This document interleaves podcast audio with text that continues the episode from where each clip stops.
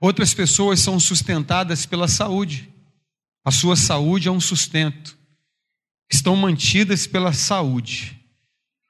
Estão bem fisicamente, não têm enfermidades, podem trabalhar, voltar do trabalho, podem se divertir, andam, não têm uma enfermidade limitante. Elas são sustentadas externamente pela saúde. Outras pessoas são sustentadas pelo reconhecimento humano. O que mantém suspensa a vida dessas pessoas é o elogio do homem, é o reconhecimento humano. Então, eu faço as coisas e espero ser elogiado. Então, quando eu sou elogiado, eu me sinto sustentado, eu me sinto estável. Só que eu quero falar uma coisa para vocês, queridos. Todas essas cordas podem arrebentar. E quando a saúde te faltar? E quando a corda da saúde arrebentar? Ou você acha que crente não fica doente? Ou você acha que crente não tem câncer? Ou você acha que crente não adoece? E quando a corda da saúde arrebentar, como é que vai ficar? E quando o dinheiro acabar? E quando o dinheiro faltar, como é que vai ser? Se aquilo que estava sustentando a sua vida era o dinheiro. E quando os homens, em vez de elogiarem você, falarem mal de você? E quando os homens faz, fizerem fofoca a teu respeito? E quando os homens caluniarem você? E a corda do reconhecimento humano arrebentar, o que, que vai ser de você? Por isso nós temos que ter uma corda interna. E aí que está o problema do crente.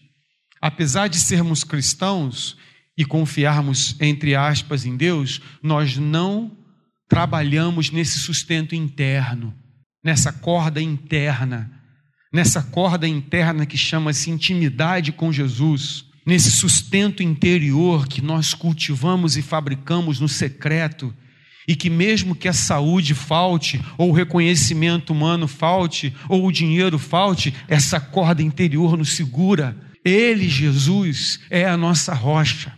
Os cristãos hoje, eles não estão mais presos a essa corda que é Jesus, mas eles estão limitados às cordas religiosas. Por isso há tanta gente caindo, porque não se está se ensinando a ter intimidade com Jesus, está se ensinando que Jesus é aquele que dá dinheiro, é aquele que dá saúde, é aquele que dá reconhecimento humano. Mas isso é uma mentira. Isso é uma ilusão que está sendo pregado por aí. E quando essas cordas arrebentam, as pessoas então ficam frustradas, porque o líder as enganou. Porque um líder que ela amava, um líder que ela confiava, um líder que ela depositava é, confiança, ela descobriu que ele não estava falando a verdade. E nessa hora falta a corda interior, falta o relacionamento íntimo com Deus, que faz com que nós permaneçamos firmes, ainda que tudo nos falte, mas não falta a presença de Deus. Essa corda que Davi tinha dentro dele, e que ele falava: Tira tudo de mim, mas não tira a tua presença, Senhor. Essa corda que foi construída lá de trás das malhadas, onde ninguém estava vendo Davi, lá no, lá no, lá no, no pasto com as ovelhas. Essa corda que foi construída lá, no secreto. Eu quero falar sobre isso hoje. Está na hora da igreja parar de enganar o povo. Está na hora dos líderes pararem de enganar o povo, criando um evangelho relacionado aos bens materiais, que a bênção de Deus está ligada a essas coisas. É claro que, como filhos de Deus, nós temos direito a essas coisas, mas essas coisas não podem nos sustentar.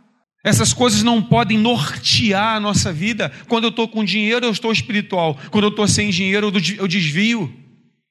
Quando eu estou com saúde, estou bem. Quando a saúde vai embora, eu desvio.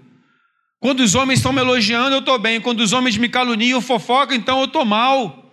Eu já não tenho mais vontade de orar. Por quê? Porque eu fui ensinado, eu fui ensinado erradamente que relacionamento com Deus é prosperidade. Que se eu me converter, eu vou ter muito dinheiro, eu vou, eu vou fugir da falência. Se eu me converter, eu nunca vou ficar doente. Que toda doença é um demônio, toda doença é um espírito maligno.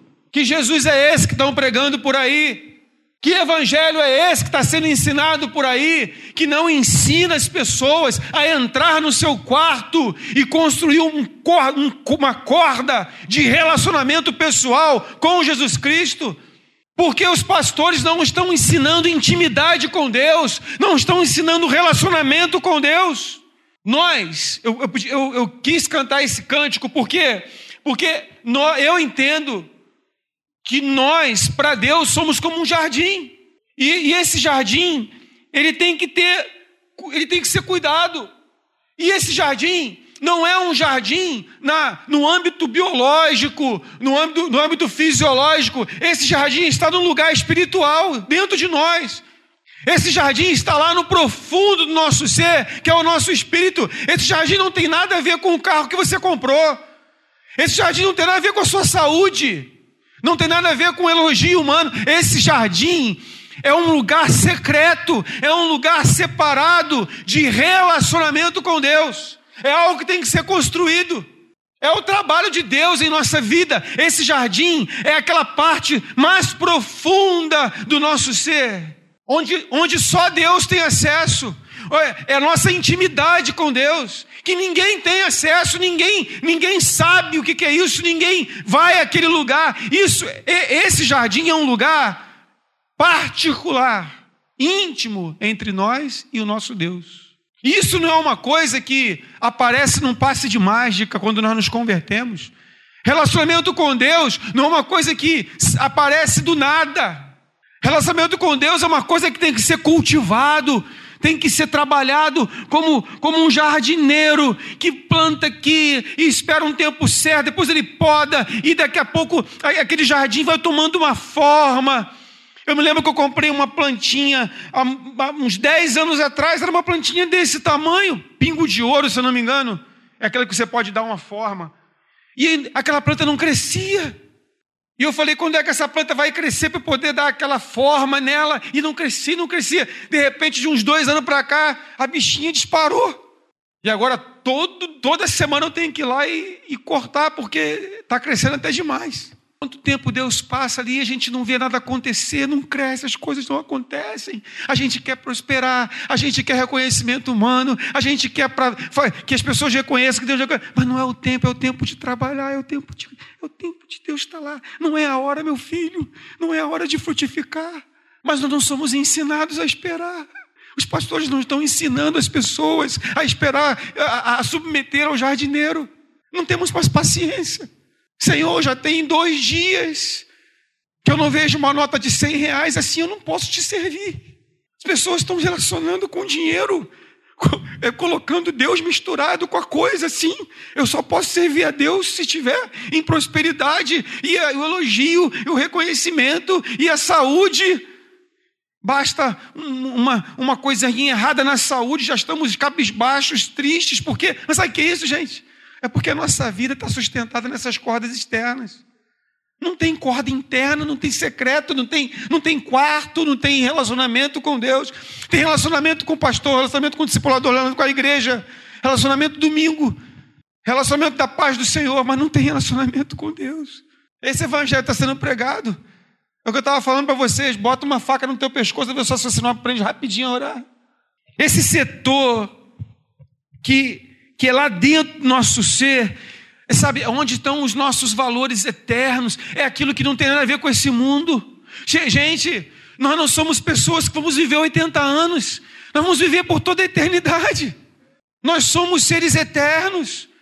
Quando nós nos convertemos, nós ganhamos a vida eterna. Vamos passar a eternidade adorando ao Senhor. Mas sabe, se nós não aprendermos a cultivar isso na nossa vida com Deus, a nossa vida não vai ter esse valor eterno. Não vamos ficar limitados a essa vida aqui. E é quando nós e quando nós cultivamos esse jardim, nós começamos a receber certos valores do céu. Sabe? Aquilo, essa terra não tem tanta importância como nós achamos que tem. Deus começa a se revelar para nós. Deus começa a trazer a visão do céu para nós. Deus começa a trazer a visão da eternidade para nós. Meu filho, essas coisas são passageiras. Aí você vê Jesus chamando o discípulo assim: olha só, não, por que, que vocês gastam dinheiro naquilo que não é pão? Por que, que vocês investem naquilo que a traça vai comer, que a ferrugem vai comer? Ajuntai tesouros no céu. O que, que é isso, meu Deus? Que palavra é essa? Ajuntar. Isso aí é uma palavra de eternidade. Isso não é uma palavra de, de sociedade capitalista ocidental. Isso é uma palavra de eternidade. Só quem tem secreto, só quem tem a corda interna, só quem tem, a, sabe, não vai ficar chateado se não comprou o carro zero quilômetro. Porque esses valores perdem, perdem a sua importância. Eu, eu, eu começo a ter uma outra concepção. Eu começo a ter a concepção de que eu sou um cidadão eterno.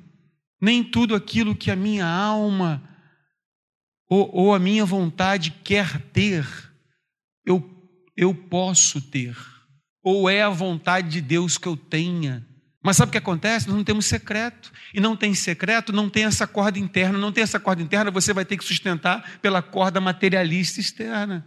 E você vai ficar assim, não, eu tenho que ter isso, eu tenho que gerar aquilo, e você se endivida, e você manda ver na tua vontade, e você faz o que você quer, porque você não tem outra corda.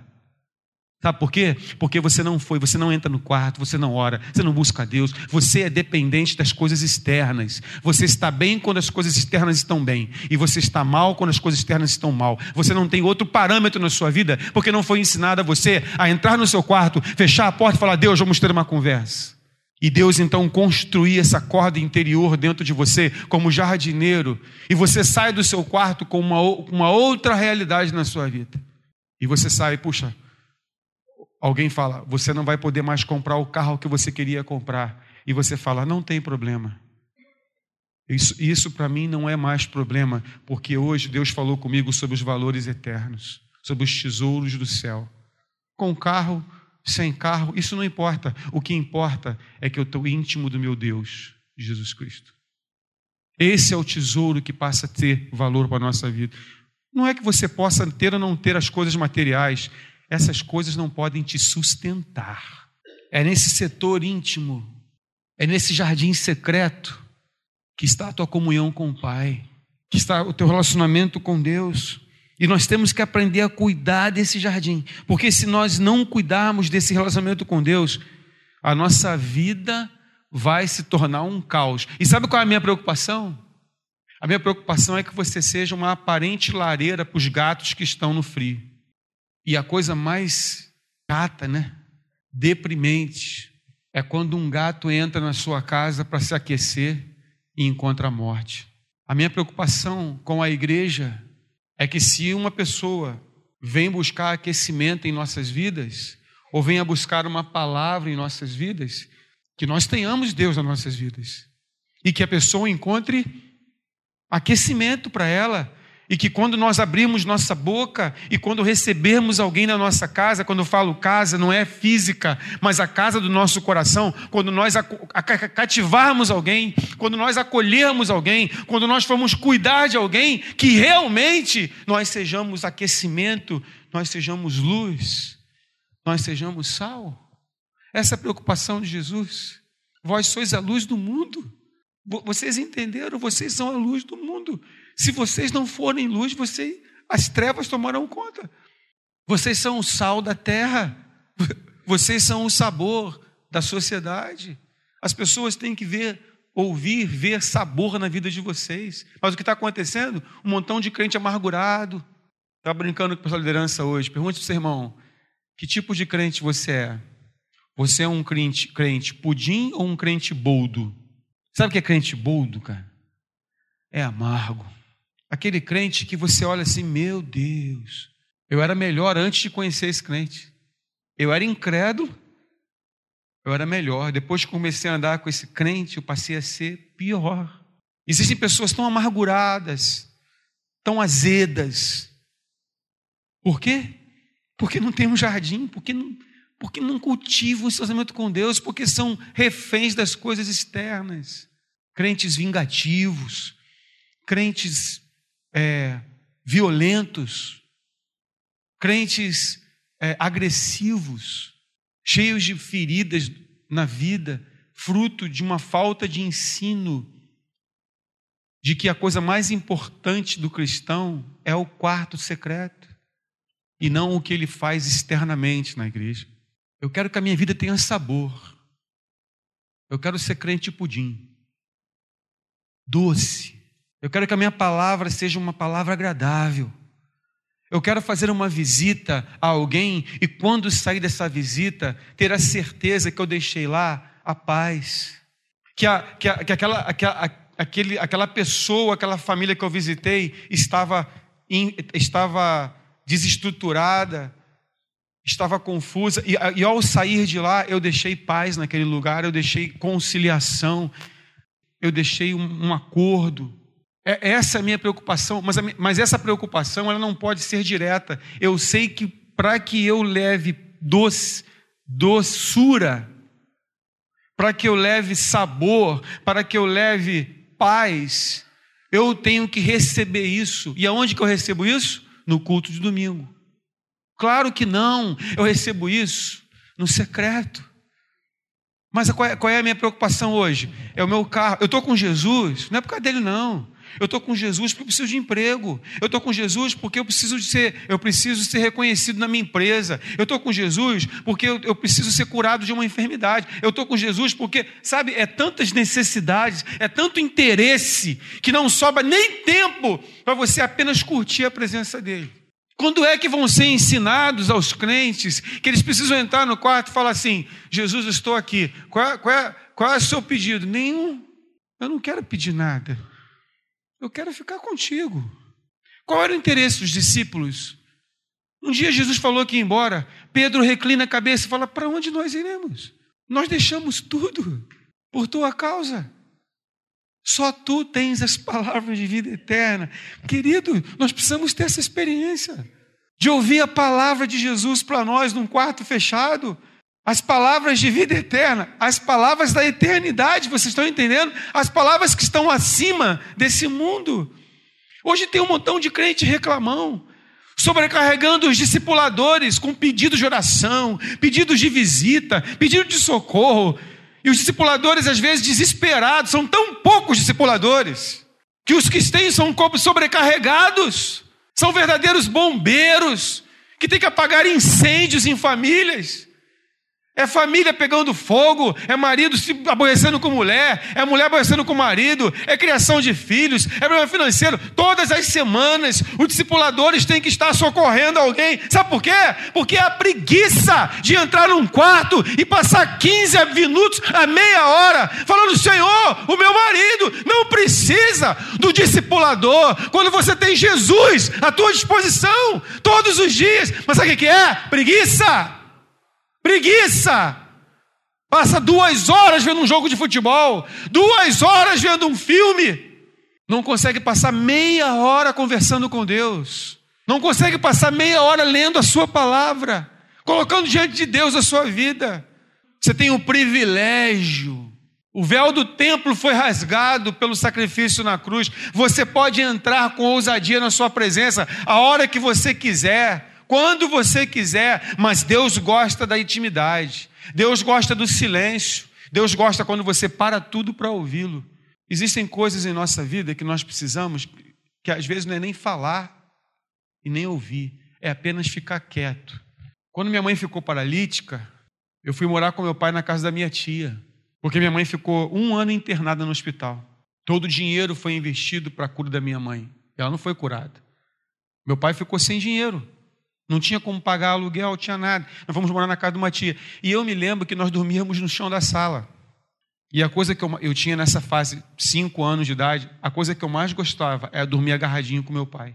E a coisa que eu mais sofria é quando eu acordava e meu pai já tinha saído para o trabalho. Aquela solidão que você sente quando você não sente mais o teu pai perto.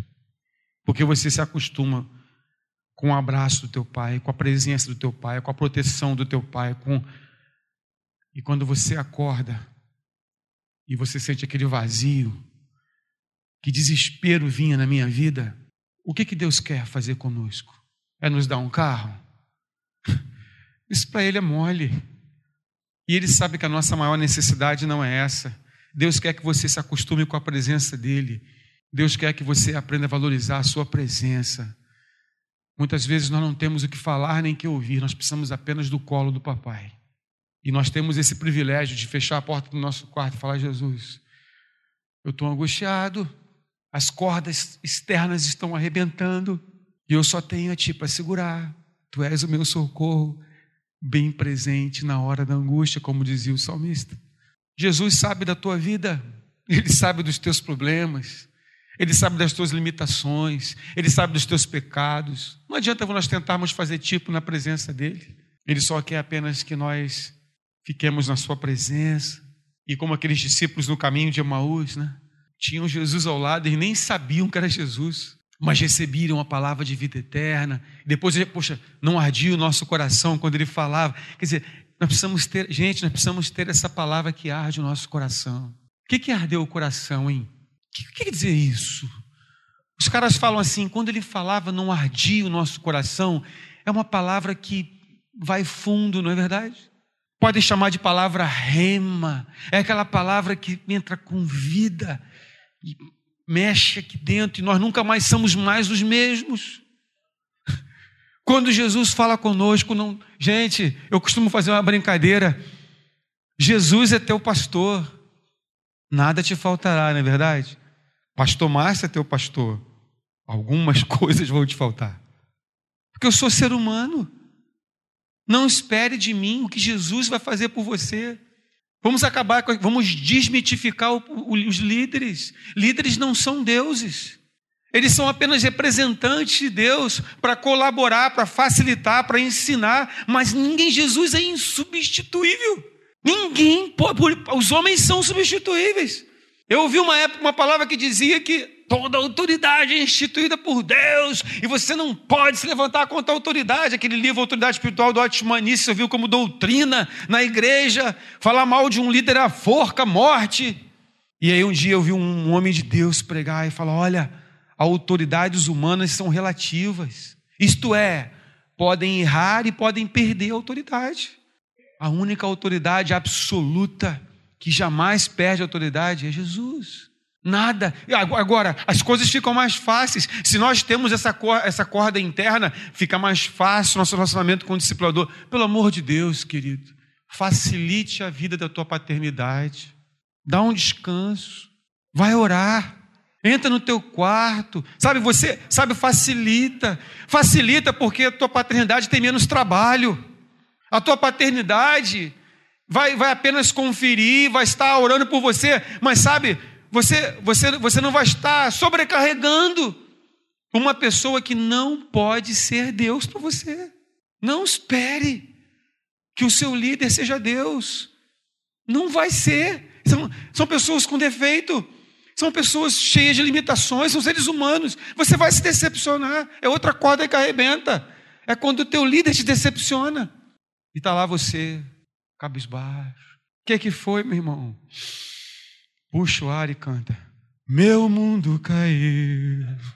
Porque minha, a minha força estava no líder, estava no pastor, a minha esperança estava no líder, a minha, sabe, tudo da minha vida era fundamentada no meu, meu, meu pastor, o anjo da igreja. Que anjo da igreja? Anjo da igreja é um anjo mesmo. Anjo, tem um anjo. Essa igreja tem um anjo colocado para guardar essa igreja. Não é o templo, não, é a igreja, vocês. Anjo ministerial, anjo da igreja local. Existe isso. Agora, o anjo da igreja não é o pastor, é um ser humano. Mas os pastores não estão ensinando isso. Eles estão ensinando que pastor é Deus. Que quando o pastor abre a boca, fala, é Deus falando. Nem que seja a maior absurdo, a maior bobeira, é o pastor que está falando. E as pessoas estão fazendo o que os pastores falam assim, cegamente. E Jesus fala para os fariseus: cego guiando cego. Os pastores tinham, têm que ensinar as pessoas a entrar no quarto, fechar a porta e aprender. Agora, isso não é uma coisa fácil. É mais fácil conversar com o pastor, né? Pastor, meu filho está com febre, o que, que eu faço? Pastor, é, meu carro foi roubado, e agora? Pastor, meu Deus, Jesus está à sua disposição. Ele é melhor do que os pastores, mais ungido, perfeito, a palavra de vida eterna. Por que não procura ele? Sabe por quê? Porque dá trabalho, porque tem que ter disciplina. Sabe por quê? Porque quando você vai buscar Jesus, nem sempre ele fala. E você fica assim, meu Deus, pastor, eu já estou há dois dias tentando falar com ele. Aí você, pastor, pô, meu irmão, eu estou até dez anos, estou tentando. Deus é surdo, pastor? Não. A mão de Deus está encolhida, pastor? Não. Então o que, que acontece? Teu pecado, meu irmão. Tua iniquidade. Sabe qual é o problema do secreto? Quando você entra na presença de Deus, a primeira coisa que você encontra é o teu pecado. Você não vai conseguir falar com Deus, relacionar com Deus, porque Deus é santo.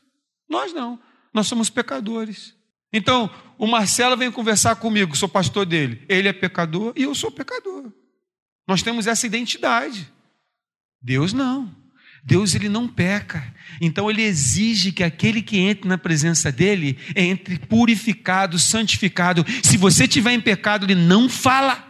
Aí sabe por que você não está mais Deus? Porque você vai ter que voltar. Vai ter que consertar o pecado, vai ter que abandonar a pornografia, vai ter que abandonar o palavrão, vai ter que abandonar o adultério, vai ter que abandonar, sabe, as palavras torpes, vai ter que abandonar a rebeldia. Aí você volta. Senhor, essa semana eu não pequei. Vai ver se Deus não vai falar com você. Aí é que está o grande problema. Entrar na presença de Deus é entrar em contato com a santidade, é entrar em contato com a palavra de santidade. Se você, se você não tomar atitude na sua vida de buscar construir esse jardim na sua vida, deixar que Deus molde esse jardim, eu coloquei algumas coisas aqui que vai acontecer. Você será disputado. Você sabe que nós somos disputados. Deus nos quer. Deus quer se relacionar conosco. Se ele não quisesse, não mandava o filho dele. Deus quer tanto se relacionar conosco. Deus nos ama tanto que ele mandou o filho dele para reconciliar o mundo com ele. Ele fez isso. Ele fez a parte dele. Mas nós somos disputados pelo diabo. O diabo também nos quer. E muitas coisas também nos querem. Por exemplo, o dinheiro o poder e a fama vão nos disputar, eles vão querer. Eles vão querer que a gente busque isso: dinheiro, poder e fama. Por isso há tantos grupos de louvor hoje na igreja buscando poder, né? É, fama, holofotes, né?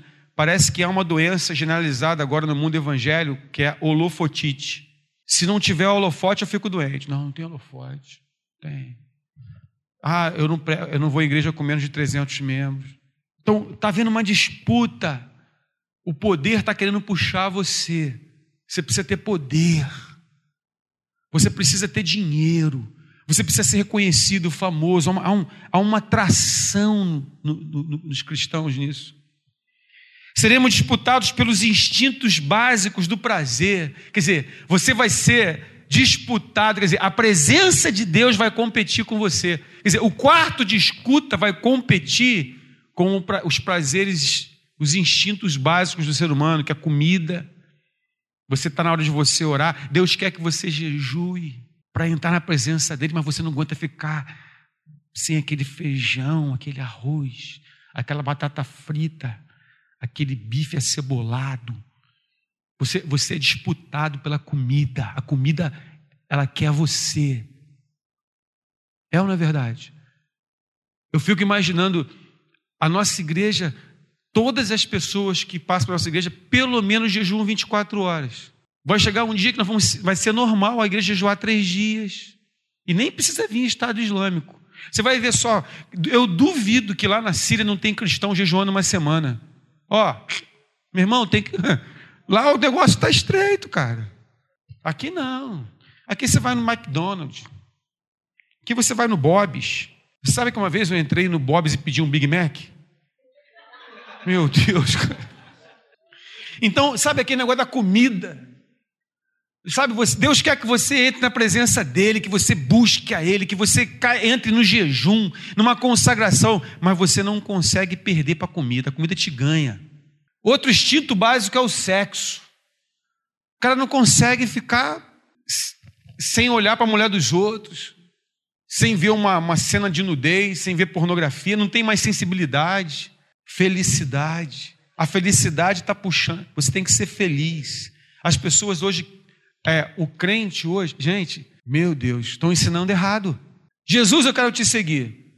Olha só, cachorro tem casinha de cachorro, coruja tem toca, lobo tem toca. O filho do homem não tem onde reclinar a cabeça. Vai querer? Hoje não. Hoje pode seguir. Maravilha, você vai ser feliz. Gente, não existe nenhuma promessa de que quem segue Jesus é feliz. Onde está escrito isso? Eu queria saber que evangelho é esse sendo pregado, que se você seguir a Jesus, você vai ser feliz. Jesus falou completamente ao contrário: sereis perseguidos, sereis mortos, falarão mal de vocês, bem-aventurados sois quando mentindo falarem toda sorte de coisa contra vocês, exultai e alegrai nesse dia, porque grande é o vosso galardão. Quer dizer, sejam felizes porque estão falando mal de vocês. Mas Jesus não falou nada que vida de cristã é felicidade. Mas sabe o que é isso? Felicidade, comida, sexo, são coisas do instinto básico do ser humano. As pessoas não estão mais deixando essas coisas. Estão puxando. Então tem um montão de crente bobalhão, cara.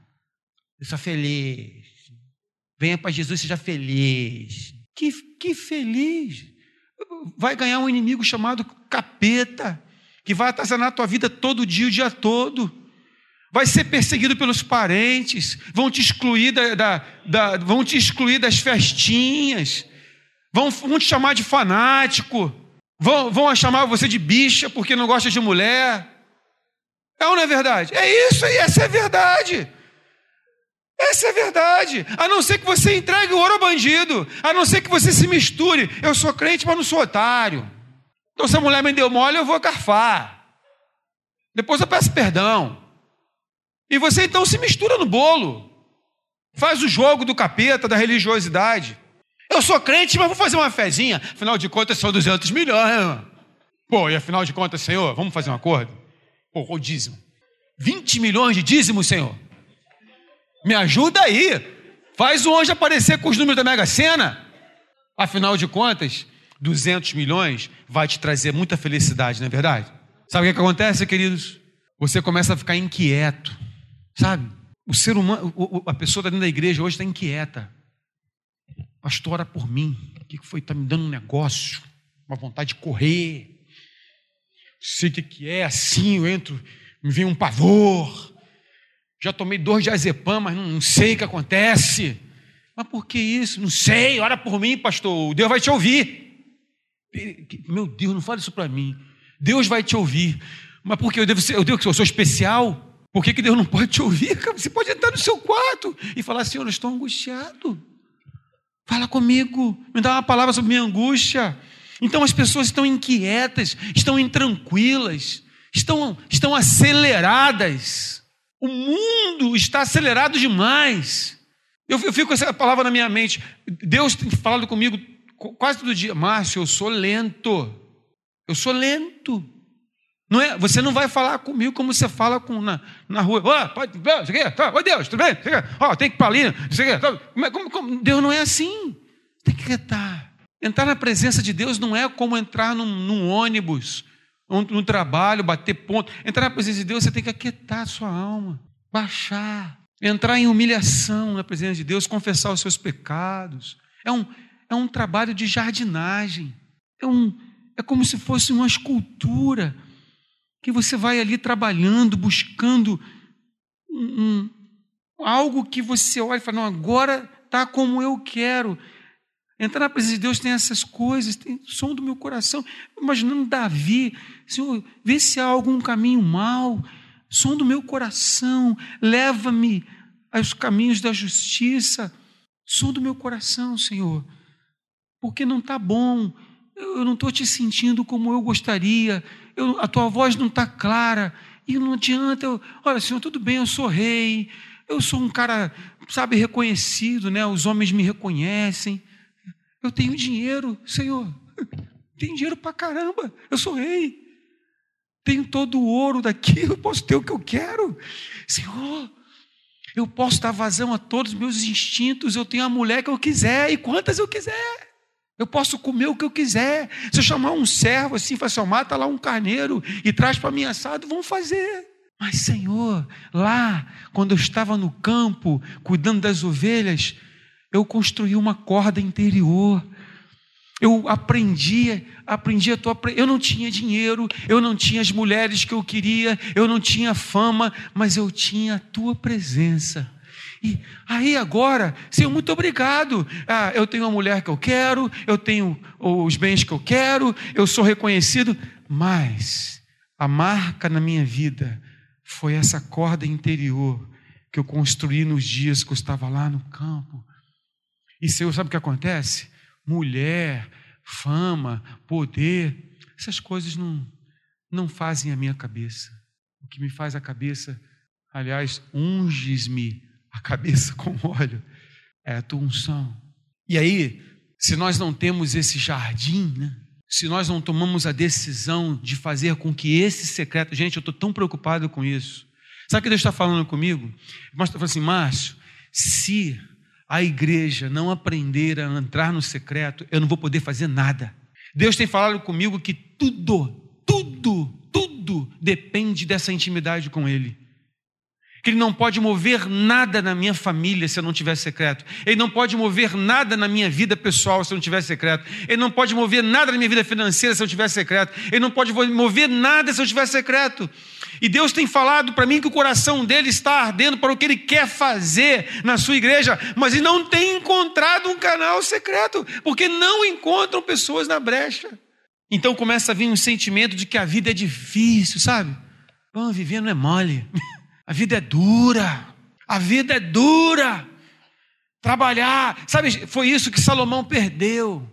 Gente, Salomão perdeu essa essa corda interior. De repente, o templo passou a ser a coisa mais importante. Salomão, o legado, vou deixar uma coisa construída e tal, que todo mundo vai lembrar de mim pela eternidade. Ele, ele teve um montão de mulher, teve tanta mulher, mas tanta mulher e ele botou planos no coração que ele, ele perdeu essa corda, corda interna. E ele terminou assim: ó, pega lá Eclesiastes. Se você ler Eclesiastes e não estiver forrado com a unção de Deus, você vai deprimir. O cara está deprimido. A vida é correr atrás do vento. O sol se levanta sobre o justo e sobre o injusto. Tudo é enfadonho, tudo é vaidade. O cara terminou a vida. Vocês estão entendendo o que eu estou falando? Sabe, Salomão perdeu isso. Ou então, a gente tenta colocar né, o legalismo para substituir, né? Então, eu não tenho em secreto com Deus, então eu meto aquela roupa até aqui, a mulher mete, mete aquela, aquele saião até aqui, aquele cabelão, não bota maquiagem, tudo para tentar relacionar com Deus através do exterior. Aí levanta o tabernáculo de Moisés. Tem que estar tá tudo perfeitinho, tem que estar tá assim, assado, não pode e tal ou vai para o materialismo, tudo suntuosidade. Hoje a igreja está assim: ou é legalista no meio pentecostal, ou é materialista no meio neopentecostal.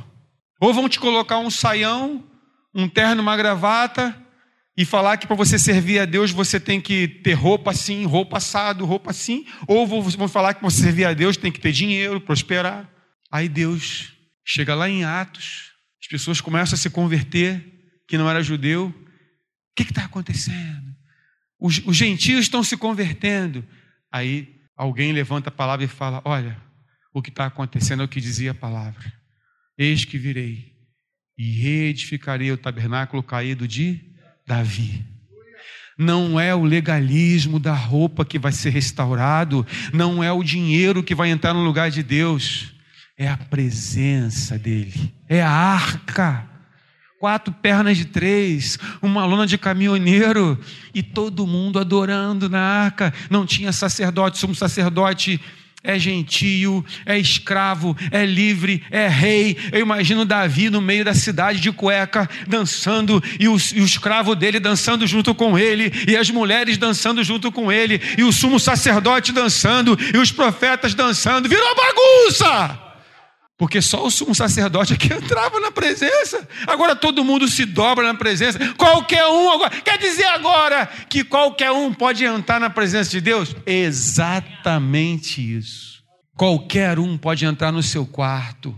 O véu do templo foi rasgado. Não tem mais pastor, não tem mais sacerdote, não tem 24 anciãos, vice querubim, homem de Deus, anjo da igreja. Você não precisa disso. Você tem livre acesso. Qualquer um pode entrar na presença de Deus. O negócio é tão sério, gente, que se um estuprador, assassino, pedófilo, lá na cadeia, decidir entrar na presença de Deus, ele entra. Pelo sangue de Jesus. Se ele se converter, se ele confessar os pecados dele, Você corre o risco de ver aquele cara que fez tanta coisa ruim ajoelhado adorando na presença de Deus. O mundo não entende isso. Satanás não quer que você tenha a paciência do jardineiro. Por isso ele estabeleceu uma coisa. Diga para o seu irmão: pressa. Diga para o seu irmão: a pressa é do capeta. Você já viu o jardineiro com pressa? Meu Deus do céu! Não vou falar em jardineiro, um cara que monta um buquê de flores. Já viu? Como é que o cara faz? Né? Ele mexe aqui, ajeita uma. Já viu um cara fazer um buquê com pressa? Não dá certo. Um jardineiro, ele, ele vai ficar ali horas. Poda uma árvorezinha aqui, muda um lugar da plantinha ali, a florzinha lá, ele mexe aqui, mexe ali. Ele faz aquele trabalho, né? Lento. Ele sabe, espera, não, não está na hora de podar ainda, deixa crescer mais um pouquinho aqui, para ficar no tamanho certo. Sabe, Satanás, ele, ele estabeleceu a pressa. Deus, ele tem essa paciência de saber o que plantar, o que tirar, a hora de podar, para que, que você possa se tornar formoso, para que você possa se tornar uma pessoa que não seja uma lareira falsa, né? mas que você seja um jardim agradável você, você, você, você quer ser isso, cara? Você quer ser esse jardim? A pessoa chega na tua casa e fala assim: Deixa eu ficar aqui. Eu entrei aqui angustiado, mas eu, quando entrei aqui, me, veio uma paz. Deixa eu ficar aqui. Ou então a pessoa vai te visitar e você não quer que a pessoa vá embora. Fica mais um pouco. Porque quando você está aqui, parece que vem um, um manto de, de paz sobre a minha casa. Parece que os demônios vão embora. Você tem uma coisa especial? Deus gosta mais de você, porque quando você. Não é isso, não, gente. São pessoas que se deixaram moldar. São pessoas que se deixaram ser tratadas por Deus. E se tornaram formosas, se tornaram agradáveis, atraentes. Sabe, o jardineiro cuida, rega, poda, protege. Isso tem um nome. Isso, isso chama-se processo. Diga para o seu irmão: nosso Deus é um Deus de processos. Mas essa palavra processo, o mundo moderno não gosta. Processo lembra alguma coisa gradual, uma coisa que tem tempo, uma coisa que acontece lentamente, gradualmente. Eu me lembro da época que veio, no final da ditadura, que veio a abertura ampla, geral e restrita. E os militares falaram: tem que ser lento e gradual. E o povo queria pressa. Sabe, nosso Deus não é um Deus com pressa.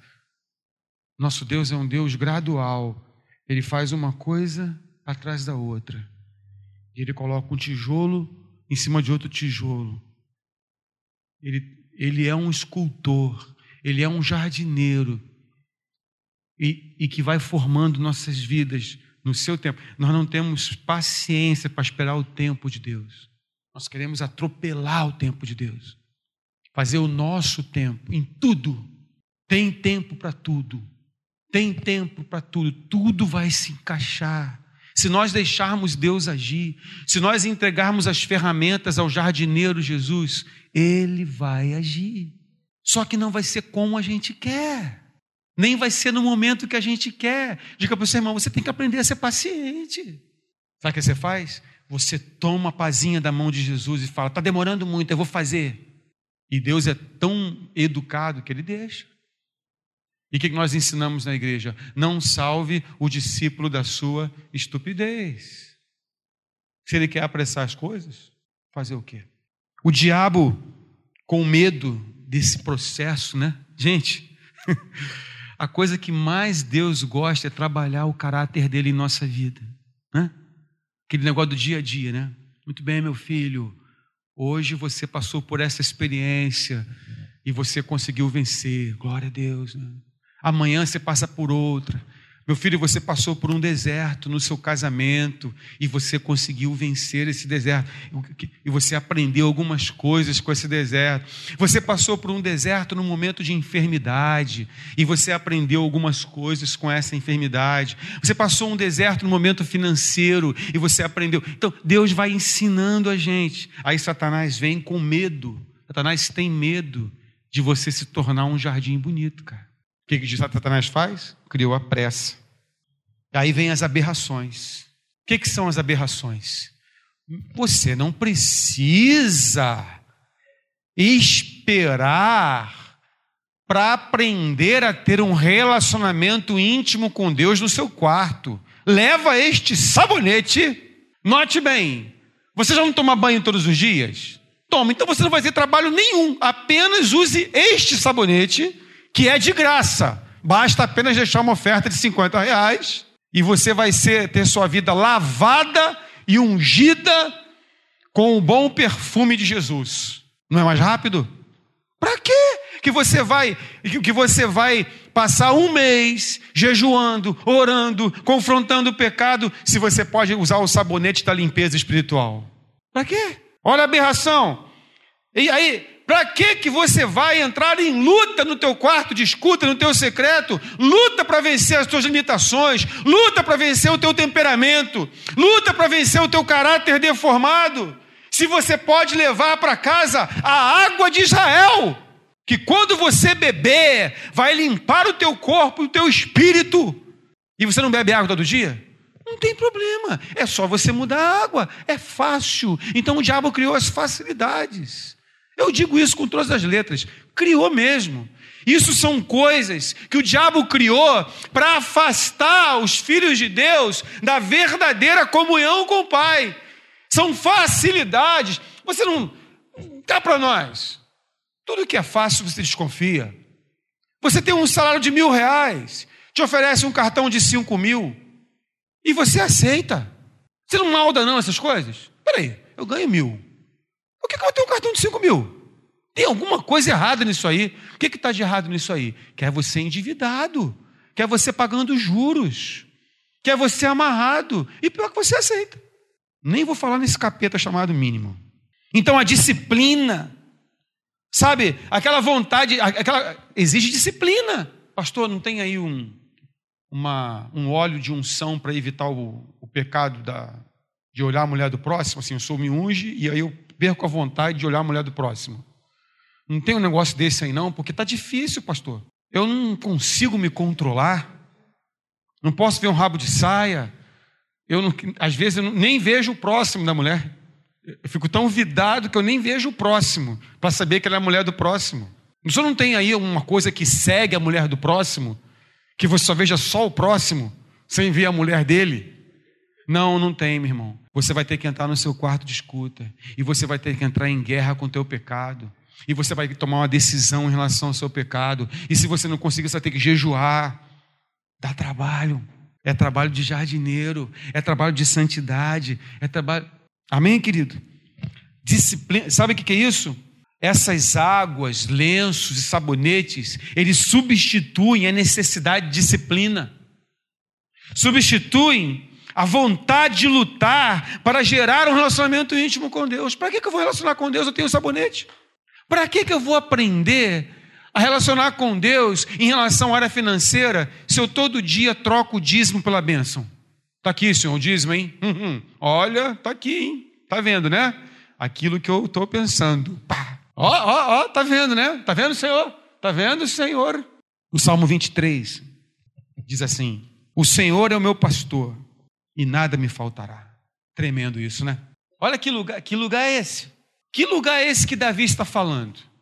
Ele fala assim, ó: Deitar-me faz em pastos verdejantes, guia-me mansamente às águas. Ele está montando um cenário.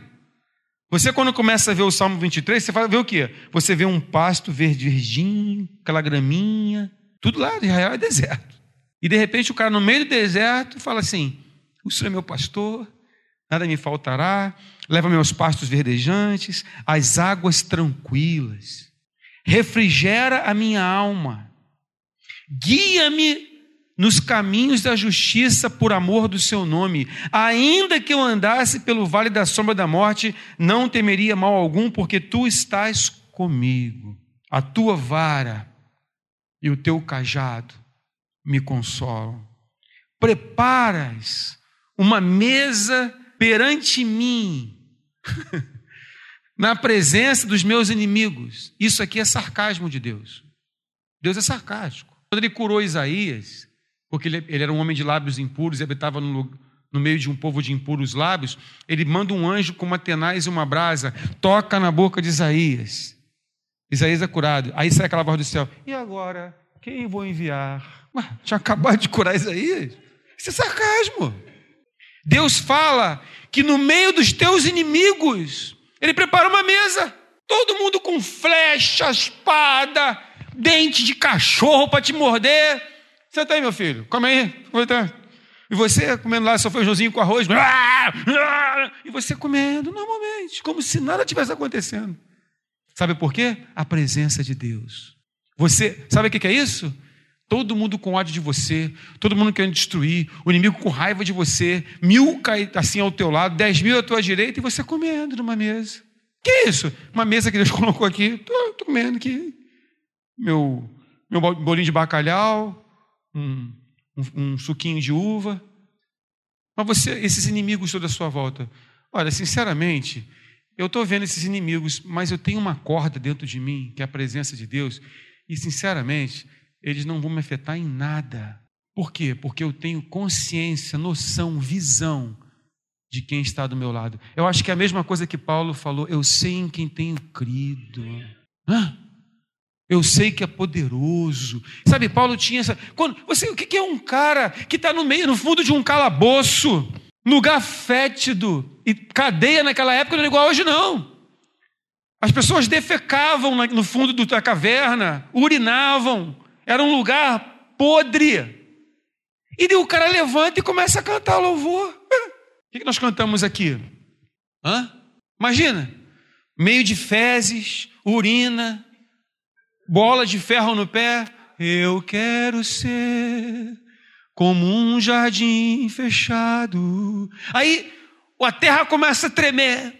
Brrr, os grilhões quebram. O carcereiro vem desesperado para se matar, porque naquela época, se os presos fugissem, o carcereiro morria. E Paulo fala assim: não te faça mal nenhum, nós estamos aqui. Tá tudo bem, tá tudo bem. Que isso? Esse cara é maluco? Não, ele tem a corda interior da presença de Deus. E o cara não se converteu? O carcereiro não se converteu? Claro que sim. O que não se converte? Você está numa luta para ganhar os seus oicos. Pastor, eu estou orando, eu tenho 10 oicos, já estou orando há 20 anos, mas eu tenho fé. Mas você não é um jardim bonito, você não tem a presença, você, você não é uma lareira verdadeira. Você é propaganda enganosa, cara. Crente domingueiro é propaganda enganosa. Você fala de uma coisa que você não vive. Você adora um Deus uma vez por semana. Eu fiz o cálculo essa semana. Uma semana tem 668 horas, se eu não me engano. Eu fiz o cálculo essa semana, ou 168 ou 170. E você passa duas horas, três horas num culto. O que, que você faz com as outras 167 horas? Você acha que em 170, 170 horas, passar duas horas numa reunião, vai resolver o teu problema? Nós estamos assim. Temos vivenciado isso. Sim ou não? Nós não temos cuidado do jardim. Não temos tido paciência. Não temos tido paciência para entrar na presença dele e ouvir um não. Eu quero namorar. Aí você vai para a campanha do sabonete que vai trazer o namorado. Hã?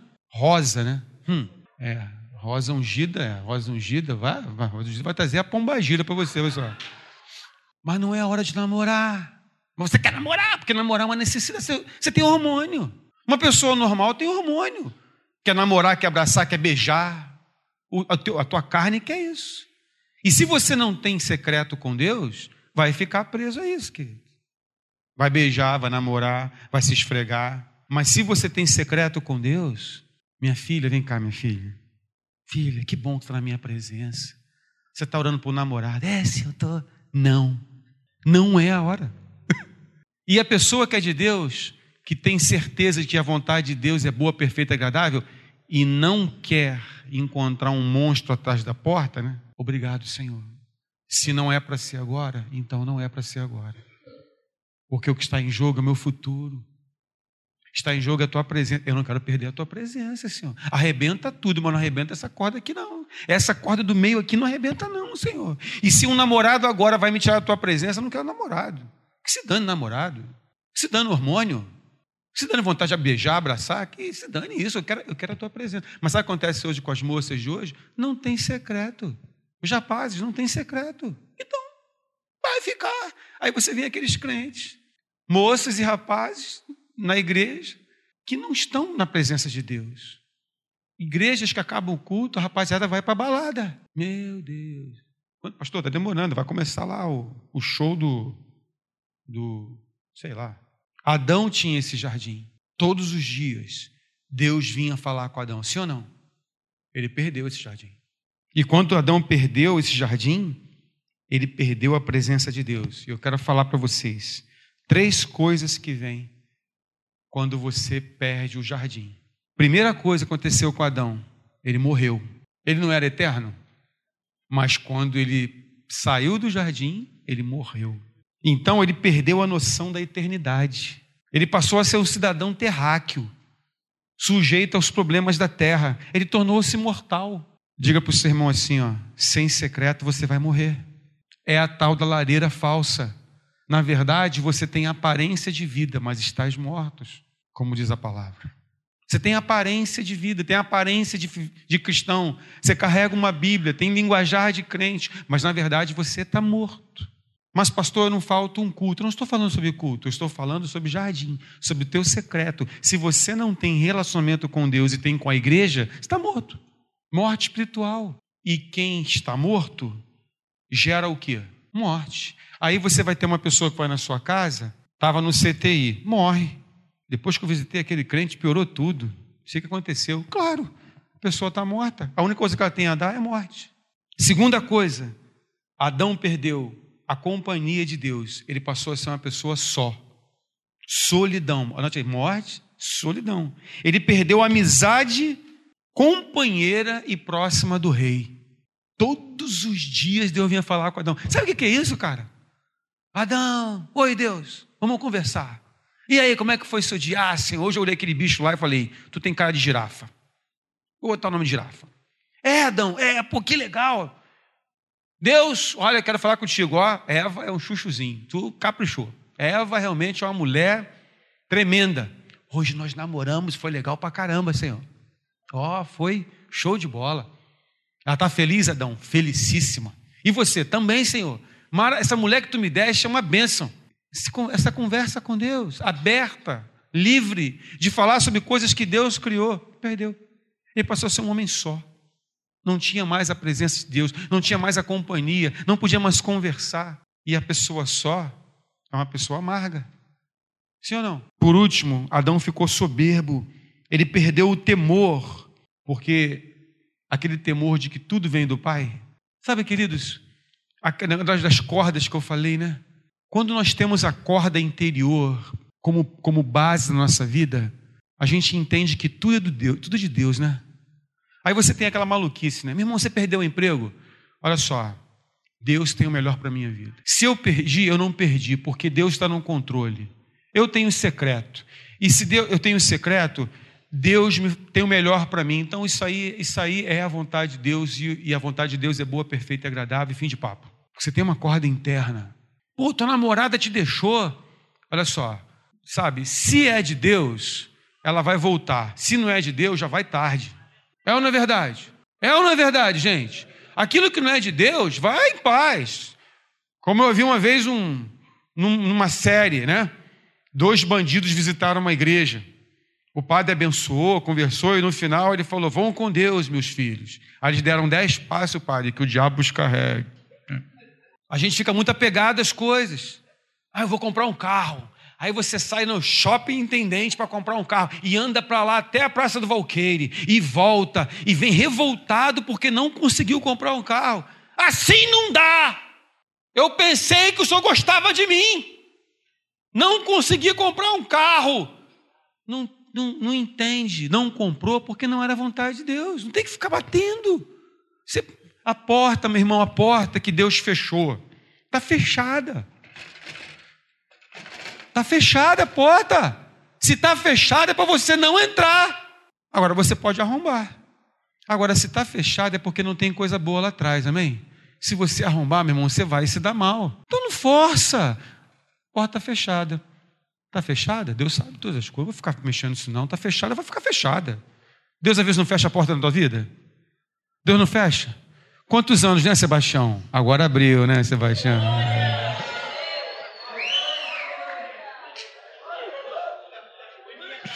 Nós, nós já fechamos o, o, hotel da lua de mel deles. A igreja dá de presente para eles da lua de mel, viu? Tá fechado. Olha, tem até lareira. E não é falsa, viu? É, eu lembrei, tem lareira. Então, já, então Adão morreu. Agora, se a porta Deus abre, não precisa se fazer força. Está aberta. Deus é assim. Para que, que a gente fica arrombando o que Deus fechou e não entrando por aquilo que Deus abre? Não é verdade? Se Deus fechou, não é para entrar. Agora, se Deus abriu, entra, cara. Imagina, a Delane deu o testemunho dela, né? Deus mostrou o Sebastião para ela. Não sei. Não sei. Aí um dia ele falou assim: Minha filha, está esperando o quê, meu filho? Ah, é, né? Está esperando o quê? É, é, de Deus, né? Ah, entra, abriu a porta, entra. Não é verdade? A gente tem que entender essas coisas. Mas sabe por que a gente não confunde? Porque a gente não tem secreto. Então as coisas ficam confusas. A gente não sabe se é a porta que Deus abriu, se é o diabo que fechou. E fica assim: eu não sei, pastor. Será que essa porta Deus está fechando ou é o diabo que está fechando? Então eu oro para submeter a Deus ou repreendo o capeta? Completamente perdido. Sabe por quê? Porque não tem secreto.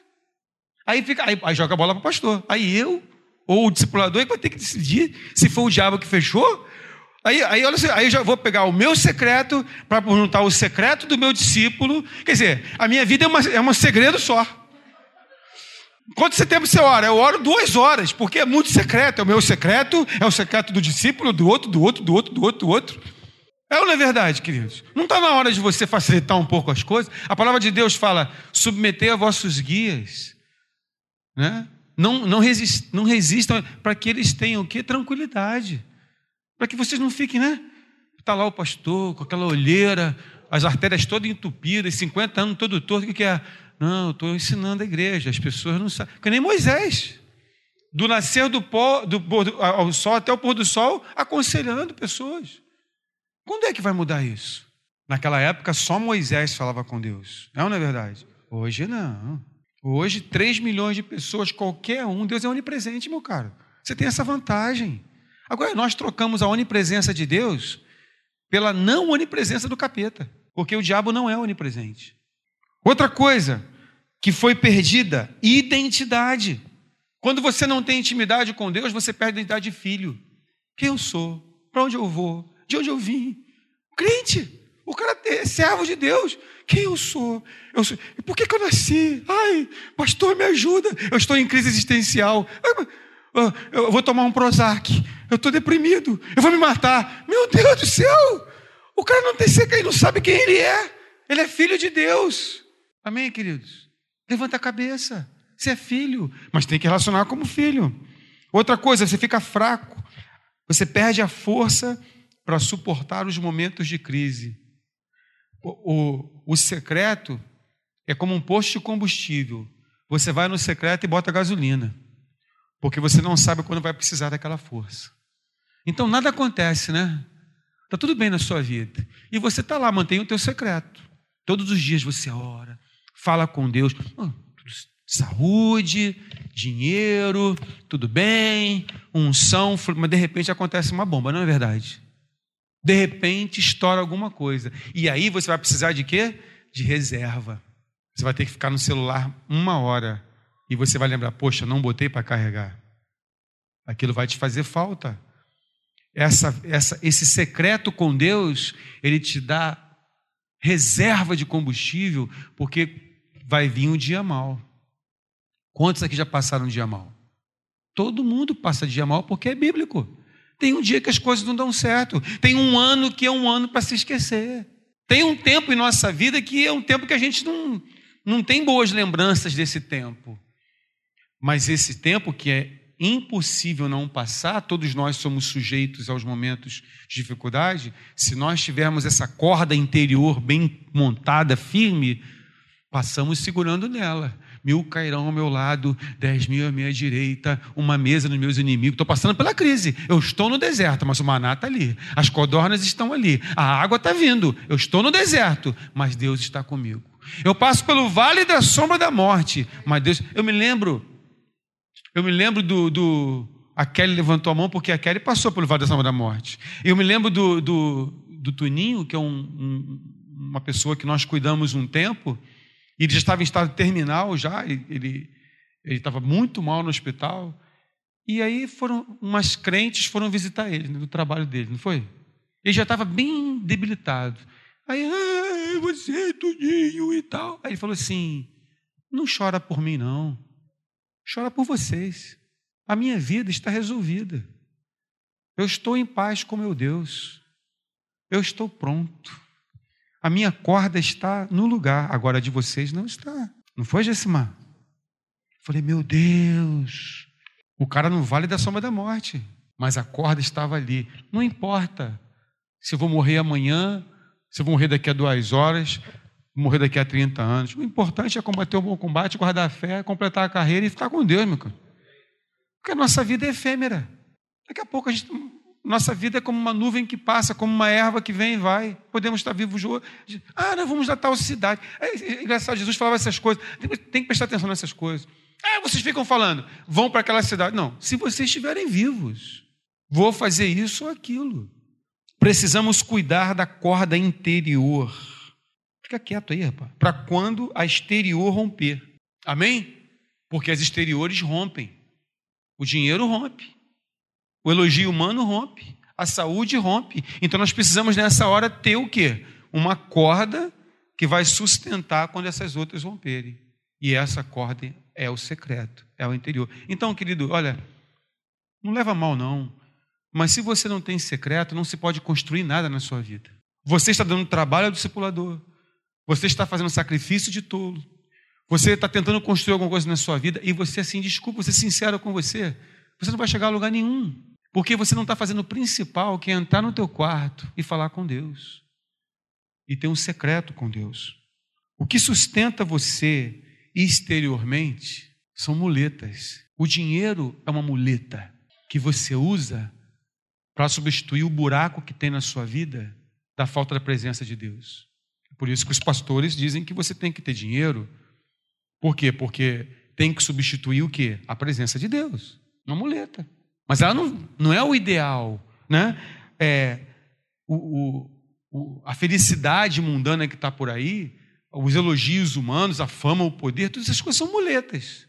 E muleta é uma coisa que não é estável, concorda comigo? Amém?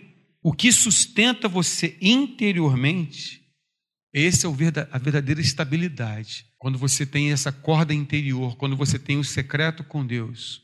Né? Eu, eu cheguei aqui na, angústia, na igreja hoje um pouco angustiado. E vem assim aquela angústia. Né? O, diabo, o diabo fala comigo, cara. O diabo começa a falar muita coisa. A primeira coisa que eu falo é conversar com a Gessimar. Eu falo, está acontecendo isso assim, assim. Mas sabe o que eu, eu, eu, eu chego à conclusão? Sabe onde eu me seguro? É no meu relacionamento com Deus. Porque não importa que o diabo vai se levantar, não importa o que vai acontecer, não importa se eu vou ter que atravessar um deserto, o que importa é quem está comigo. A minha vida está bem, minha família está bem, eu sou um privilegiado. As cordas externas estão boas, mas já arrebentaram. É, já arrebentaram. Eu aprendi nas minhas quedas, nos meus tombos, a não me estribar mais nas cordas externas. Os machucados nos ensinam que nós temos que ter uma corda interior para nos segurar quando uma corda externa ela falhar. Amém, queridos? Nessa noite, o Senhor quer falar com você sobre essa corda interior que você precisa reconstruir ou construir o altar na tua vida. Amém? Vamos ficar de pé.